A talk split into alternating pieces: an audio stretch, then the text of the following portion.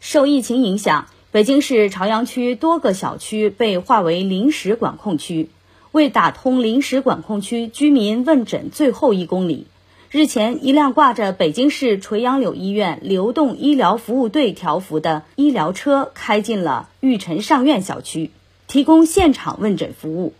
北京市垂杨柳医院党委办公室主任张娜说。流动医疗车的功能主要是让管控区域的居民能零距离接触医疗专家，对身心的不适症状进行咨询。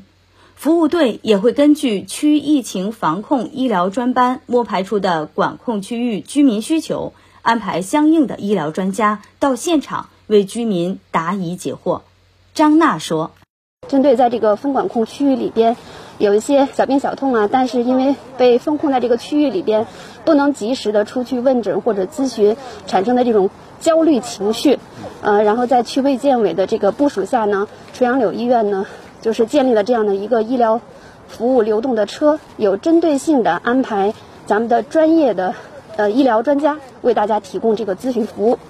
北京市朝阳区双井街道黄木场社区党委书记李玲说。服务队团队呢都有一个问诊，问老年人的呃问诊情况、转诊情况，还有呢在在线视频，然后医疗团队的一个对接呢，等于让我们社区呢也是非常安心，让让老年人也安心。新华社记者孙磊，报道员高鹏飞，北京报道。